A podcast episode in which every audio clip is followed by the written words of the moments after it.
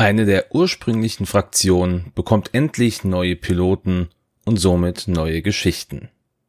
Hi, mein Name ist Dennis von den Raccoon Specialists und heute geht es bei X-Wing Who is Who weiter mit den neuen Piloten aus dem Cardpack Hotshots and Aces. Der Fokus liegt hier heute auf dem Imperium und ich möchte an dieser Stelle schon mal warnen.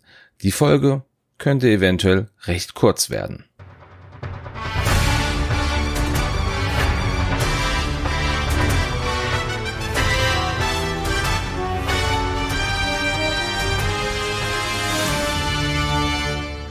Das Imperium bekommt mit Hotshots and Aces leider nur drei neue Piloten zugeteilt. Und obwohl einer der Piloten keinerlei Hintergrundstory hat, werde ich natürlich versuchen, das Beste aus den übrigen Piloten rauszuholen. Und wir beginnen mit einem Machtnutzer der dunklen Seite. Es geht um den fünften Bruder im TIE Advanced V1. Der fünfte Bruder war ein männliches Individuum, welcher ursprünglich ein Jedi der Galaktischen Republik war und dem Orden der Jedi angehörte. Wie alle Inquisitoren des Imperiums wurde auch der fünfte Bruder nach der Order 66 als Jedi gejagt und man stellte ihn vor die Wahl, entweder zu sterben oder sich den Inquisitoren anzuschließen und als machtsensitiver Attentäter für das Imperium zu arbeiten. Die Inquisitoren wurden damit beauftragt, Jedi zu jagen, die die Order 66 überlebten und diese dann zu töten. Um dieses Ziel zu erreichen, wurde der fünfte Bruder und alle anderen Inquisitoren durch den Großinquisitor ausgebildet. Dieser verlor aber das Kommando an Darth Vader, welcher die Ausbildung der Inquisitoren in den Wegen der dunklen Seite fortsetzte. Ein kleiner relativ unbekannter Fakt an dieser Stelle schon, in diesem Training mit Darth Vader verlor der fünfte Bruder seine rechte Hand. Im kanonischen Comic Star Wars Darth Vader Dark Lord of the Sith Nummer 18 nimmt Darth Vader ein Team von Inquisitoren, inklusive dem fünften Bruder, mit auf die Jagd nach dem Jedi-Meister Eth Koth. Recht schnell fanden die Inquisitoren Eth Koth und seine Frau, die wohl erst kurz vorher ein Kind auf die Welt gebracht hatte. Während dieser Mission bemerkte der fünfte Bruder, dass eine seiner Inquisitorenschwestern offenbar eine Verräterin war, und er meldete diesen Verrat Darth Vader, der höchstpersönlich Jagd auf diese Inquisitorin machte. Danach sehen wir den fünften Bruder erst wieder in der Animationsserie Star Wars Rebels, wo er nach dem Tod des Inquisitors durch Darth Vader den Auftrag bekam, sich gegen die wachsende Rebellion zu stellen, um diese im Keim zu ersticken. Auf einer verlassenen Medistation traf er mehr zufällig auf die siebte Schwester, die Ezra Bridger und Sabine Wren jagte. Beide liefen dem fünften Bruder in die Arme und Esra wurde gefangen genommen, als er Sabine zur Flucht verhalf. Als der fünfte Bruder aber Esra töten wollte, verhinderte dies die Schwester, da sie Esra als Lockvogel benutzen wollte. Das ging am Ende aber schief. Nach diesen Ereignissen gingen die siebte Schwester und der fünfte Bruder zusammen auf die Jagd nach machtsensitiven Babys und Kindern. Hierbei trafen sie erneut auf Ezra und auch auf Kanan, die es schafften, mit einem Kind zu fliehen, nur um kurz darauf von den beiden Verfolgern eingeholt zu werden. Beide Jedi waren den Inquisitoren wirklich unterlegen und wurden nur ganz knapp von Ahsoka Tano gerettet.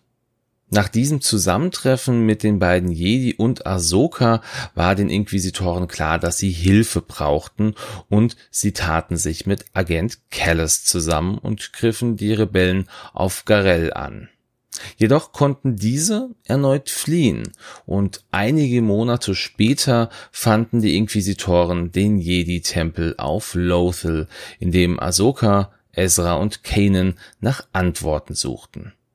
Nachdem sie den Tempel betreten hatten, wurden die Inquisitoren aber durch Jedi Tempelwachen angegriffen, die offenbar Machtwesen waren. Angeführt wurden diese durch ihren ehemaligen Meister, den Großinquisitor, der früher ein Jedi gewesen war. Die Inquisitoren konnten beide entkommen und berichteten Darth Vader von diesem Ereignis, der sich der Sache erneut persönlich annahm. Vader befahl dem fünften Bruder, sich erneut mit der siebten Schwester zu verbünden, um ein Sith-Holocron aus dem Sith-Tempel auf Malachor zu holen. Hierbei trafen beide auf den achten Bruder, der mehr aus Zufall auf Kanan und Ahsoka traf. Zusätzlich betraten auch noch Maul und Ezra die Szene und es gab einen Kampf zwischen den drei Jedi und den Inquisitoren.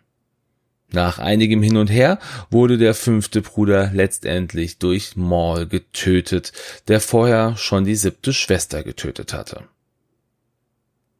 Der fünfte Bruder gehört natürlich zum aktuellen Kanon von Star Wars und hatte seinen ersten Auftritt in den Darth Vader Dark Lord of the Sith Comics, die in der Zeitlinie vor Star Wars Rebels spielten.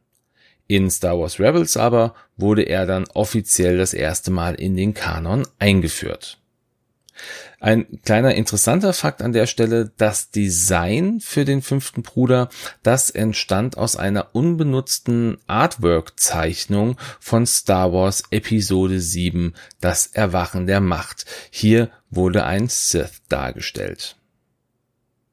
Werfen wir jetzt noch mal einen kurzen Blick auf seine Pilotenfähigkeit, die heißt wie folgt. Solange du einen Angriff durchführst, nach dem Schritt Ergebnisse neutralisieren. Falls der Angriff getroffen hat, darfst du zwei Macht ausgeben, um ein Crit-Ergebnis hinzuzufügen. Diese Fähigkeit zeigt im Grunde ja eigentlich nur die Skrupellosigkeit des fünften Bruders, der mit aller Gewalt versuchte, noch mehr Schmerzen und Leid zu verursachen. Vielleicht habt ihr ja eine andere Idee, warum er diese Fähigkeit inne hat. Wenn ja, dann lasst mich das gerne hören oder lesen auf Facebook. Und wer den fünften Bruder noch nie gesehen hat, der sollte sich definitiv die Serie Star Wars Rebels einmal anschauen und ohne hier jetzt irgendwelche Werbung machen zu wollen, man kann sich aktuell das Probeabo von Disney Plus buchen. Das geht eine Woche und man hat die Möglichkeit, alle Serien zu gucken und Star Wars Rebels auch in allen vier Staffeln. Also das sollte man sich eventuell mal überlegen, ist keine schlechte Idee. An dieser Stelle würde dann jetzt der Pilot des Thai SK Strikers Vagabond kommen.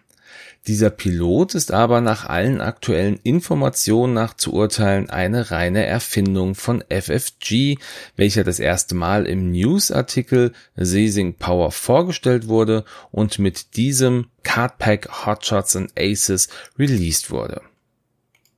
Ich hoffe, dass es hier noch irgendwann einmal Geschichten und Hintergründe zu diesem Piloten, aber auch zu den ganzen anderen TIE Striker Piloten geben wird, denn dieser Pilot, der wird auf den verschiedensten Internetseiten, die sich mit dem Star Wars Kanon als auch mit den Star Wars Legends befassen, als kanonischer Pilot aufgeführt, was sicher daran liegt, dass er einen Striker fliegt und dieses Schiff wurde ja durch Rogue One offiziell in den Kanon aufgenommen.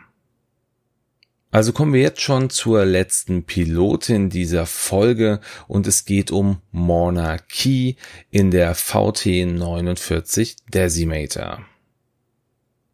Die Geschichte dieser menschlichen Frau wird im kanonischen Buch Star Wars Aftermath oder im Deutschen Star Wars Nachspiel aufgenommen. Dieses Buch ist der erste Teil einer Buchtrilogie von 2015 und beginnt mit dem Ende von Episode 6, die Rückkehr der Jedi-Ritter. Morna wurde vor dieser Zeit durch das Imperium zur Pilotin ausgebildet und konnte verschiedenste Schiffe und Transporter problemlos fliegen. Sie gehörte zu den letzten überlebenden Imperialen nach der Zerstörung des zweiten Todessterns und folgte ihrer Kommandantin Admiral Sloan zu einem imperialen Notfallgipfel auf dem Planeten Akiva im Outer Rim, damit hier entschieden werden konnte, wie die Zukunft des Imperiums nun aussehen sollte. Noch bevor der Gipfel tagen konnte, wurde Wedge Antilles auf Akiva gefangen genommen, der einen Erkundungsflug über den Planeten machte. Gleichzeitig befand sich auch ein Kopfgeldjäger der Sabrak, das ist die Rasse, zu der auch Darth Maul gehört, auf Akiva und spionierte imperiale Streitkräfte aus und schloss sich dann später einer Rebellenzelle an, die von Nora Wexley angeführt wurde. Nora, die kennen wir beispielsweise als Gold 9 aus dem Rebellen Y-Wing und auch dem Arc 170 der Rebellen. Während dann der Gipfel tagte, drang ein Frachter der neuen Republik in die Atmosphäre von Akiva ein. Dieser wurde zwar abgeschossen, aber ein Soldat der Spezialeinheiten der neuen Republik überlebte den Absturz und kontaktierte Nora. Nora flog dann mit einem kleinen Einsatzteam nach Akiva und dort wurden Morna und die Imperialen förmlich von der neuen Republik überrannt. Die schafften es, mehrere imperiale Shuttle zu zerstören und somit zu verhindern, dass die Überlebenden fliehen konnten. Es gab jetzt nur noch ein Schiff, was unbeschädigt war, die Golden Harp, eine Luxusjacht von einem der imperialen Finanziers.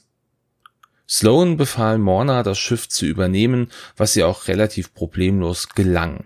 Jetzt versuchten beide so viele Imperiale wie möglich zu retten, um fliehen zu können. Das schafften sie auch, Sie bemerkten aber nicht, dass sowohl Nora als auch ihr Sohn Tammin Snap Wexley sich unter die imperialen Flüchtlinge geschlichen hatten. Zusätzlich wurde die Flucht aber von orbitalen Geschützbatterien erschwert und die Golden Harp musste im imperialen Sternzerstörer Vigilance notlanden. Hierbei starben einige der Passagiere und in diesem Moment traf auch die restliche Flotte der neuen Republik ein und begann den Angriff auf den Sternzerstörer. Morna und Sloan waren also erneut gezwungen zu fliehen. Sie erreichten mit viel Glück den Sternzerstörer Vanquish und konnten mit diesem zum Supersternzerstörer Revenger im Vulpinus-Nebel zurückkehren. Wie es mit Morna Key weitergeht, das steht aktuell noch gar nicht fest, denn die Geschichte muss noch weiter erzählt werden und ich hoffe, dass es in Zukunft nochmal ein weiteres Buch von Chuck Wendig geben wird, der diese Geschichte weiter spinnt. Abschließend schauen wir uns natürlich auch nochmal die Fähigkeit von Monarchy an, die da heißt, während der Endphase darfst du ein Charge ausgeben, um einen deiner Verstärkungsmarker auf deinen anderen vollen Winkel umzudrehen, anstatt ihn zu entfernen. Zugegeben, ich habe absolut keine Ahnung, warum sie diese Fähigkeit hat. Ob sie irgendwas mit ihr zu tun hat, konnte ich jetzt nicht nachvollziehen, zumal mir auch bekannt war, dass sie eigentlich primär ein Lambda-Shuttle geflogen ist und nicht eine Decimator. Aber das ist dann eine andere Geschichte. Und obwohl Morna ja auch nie in einem Film, in einer Serie oder sonst irgendwo zu sehen war, ist sie Teil des aktuellen Star Wars Kanon.